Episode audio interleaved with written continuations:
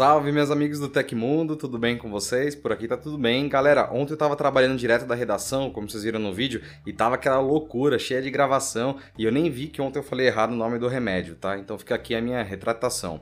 Bom, hoje a gente vai falar sobre um projeto de lei que busca criar o passaporte digital que identifica os vacinados no Brasil, os novos Motorola que chegam por aqui e um carregador de iPhone que explodiu no rosto de um usuário. Força galera que a semaninha tá acabando, então pra gente ficar feliz e você estar junto amanhã, deixa aquele like se inscreve no canal. Bora pras notícias.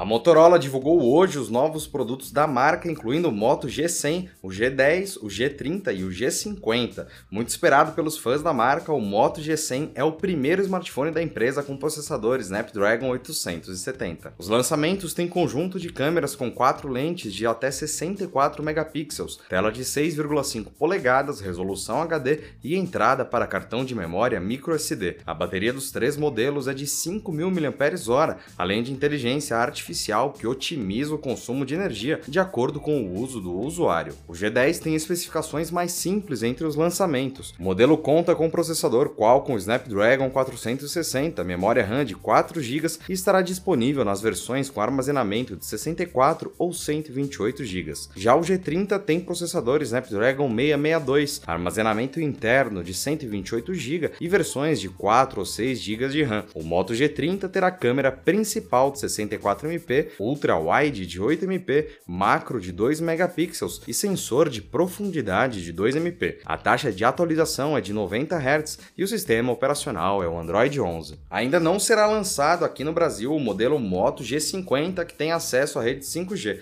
mas o Moto G10 deve ser vendido por aqui por R$ 1.689 e o Moto G30 por R$ 1.899. E amanhã teremos uma live show de bola com o pessoal da Realme aqui no Tecmundo. A live acontece às 18 horas e terá participação da nossa querida Joy Macedo, o gerente de produto, Marcelo Sato da Realme e o Rolandinho do canal Fora da Caixa. O papo é sobre 5G, então não perde, hein? Amanhã às 18 horas. Ainda sobre a Motorola, ela anunciou o esperado Moto G100, que é a versão global do Edge S lançado lá na China. O número diferenciado indica novos recursos para a família de intermediários que tem um lugar especial na história e na vida dos brasileiros. Falando do aparelho em si, o Moto G100 tem uma tela LTPS de 6,7 polegadas Full HD Plus, com taxa de atualização de 90 Hz. Mas o destaque mesmo está na performance. Ele é o primeiro smartphone da família Moto G a trazer um processador Qualcomm da série 800 mais especificamente o Snapdragon 870, mesmo do Poco F3. Além disso, o G100 tem 12 GB de RAM, algo bem mais comum em modelos top de linha das fabricantes. O aparelho conta ainda com 256 GB de armazenamento, suporte à rede 5G Sub 6 e Wi-Fi 6. Na parte frontal, o G100 tem duas câmeras para selfies, 16MP mais 8MP e um conjunto triplo na traseira, com 64, 16 e 2 megapixels. O sensor de 16MP ainda é híbrido, possibilitando o registro de imagens ultra-wide e macro. O Moto G100 começa a ser vendido hoje por R$ 3.999 ou R$ 4.099 na versão com cabo HDMI. Vale destacar que ele vem com fone e carregador na caixa. Em breve teremos o review do Moto G100 aqui no Tecmundo, então aproveita para deixar todas as suas dúvidas aqui nos comentários.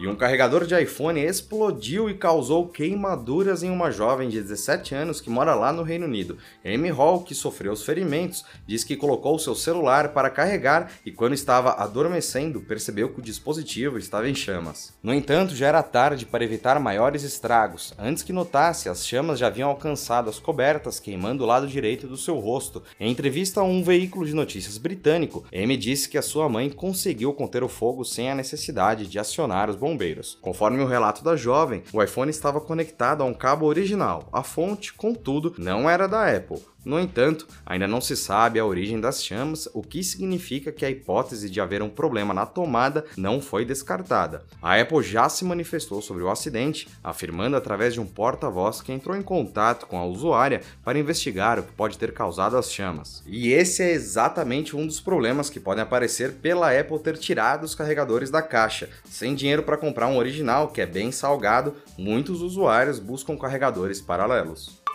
E a Samsung anunciou um novo módulo de câmera com nada menos que 512 GB de RAM. O componente é o primeiro baseado no padrão DDR5, a ser feito com a tecnologia de alto desempenho High-K Metal Gate e promete caprichar não apenas na capacidade, mas também no desempenho. Segundo a Samsung, o novo módulo de memória entrega velocidades de até 7200 Mbps, alcançando mais que o dobro do desempenho entregue por pentes de RAM feitos no padrão DDR4. Além disso, o produto traz transferências de até 57,6 GB por segundo e possui um consumo de energia reduzido em 13%. O uso de DDR5 em computadores domésticos deve crescer com as próximas gerações de processadores Intel e AMD. E um projeto de lei proposto pelo deputado federal Felipe Carreiras pode resultar na criação de um documento digital de identificação para quem já está imunizado contra o novo coronavírus. A ideia é alterar a Lei de Vigilância Epidemiológica, aprovada ainda em 1975, para permitir a criação de um documento eletrônico que confirma se a pessoa está ou não vacinada contra doenças infecciosas, ou seja, que inclui a Covid-19. O aplicativo só poderia ser visualizado com o consentimento do usuário e pode ser substituído por uma versão impressa já existente, como a carteirinha ou atestado de vacinação. Segundo o texto, o objetivo do projeto é aumentar o controle sanitário sobre locais com aglomeração de pessoas, o que pode resultar em uma forma de regulação sobre quem é liberado ou proibido de frequentar espaços públicos ou privados. Dessa forma, quem ainda não se vacinou contra o coronavírus pode ser impedido de entrar em certos estabelecimentos e até levar multas por desobedecer às regras, dependendo de como ocorrer a fiscalização.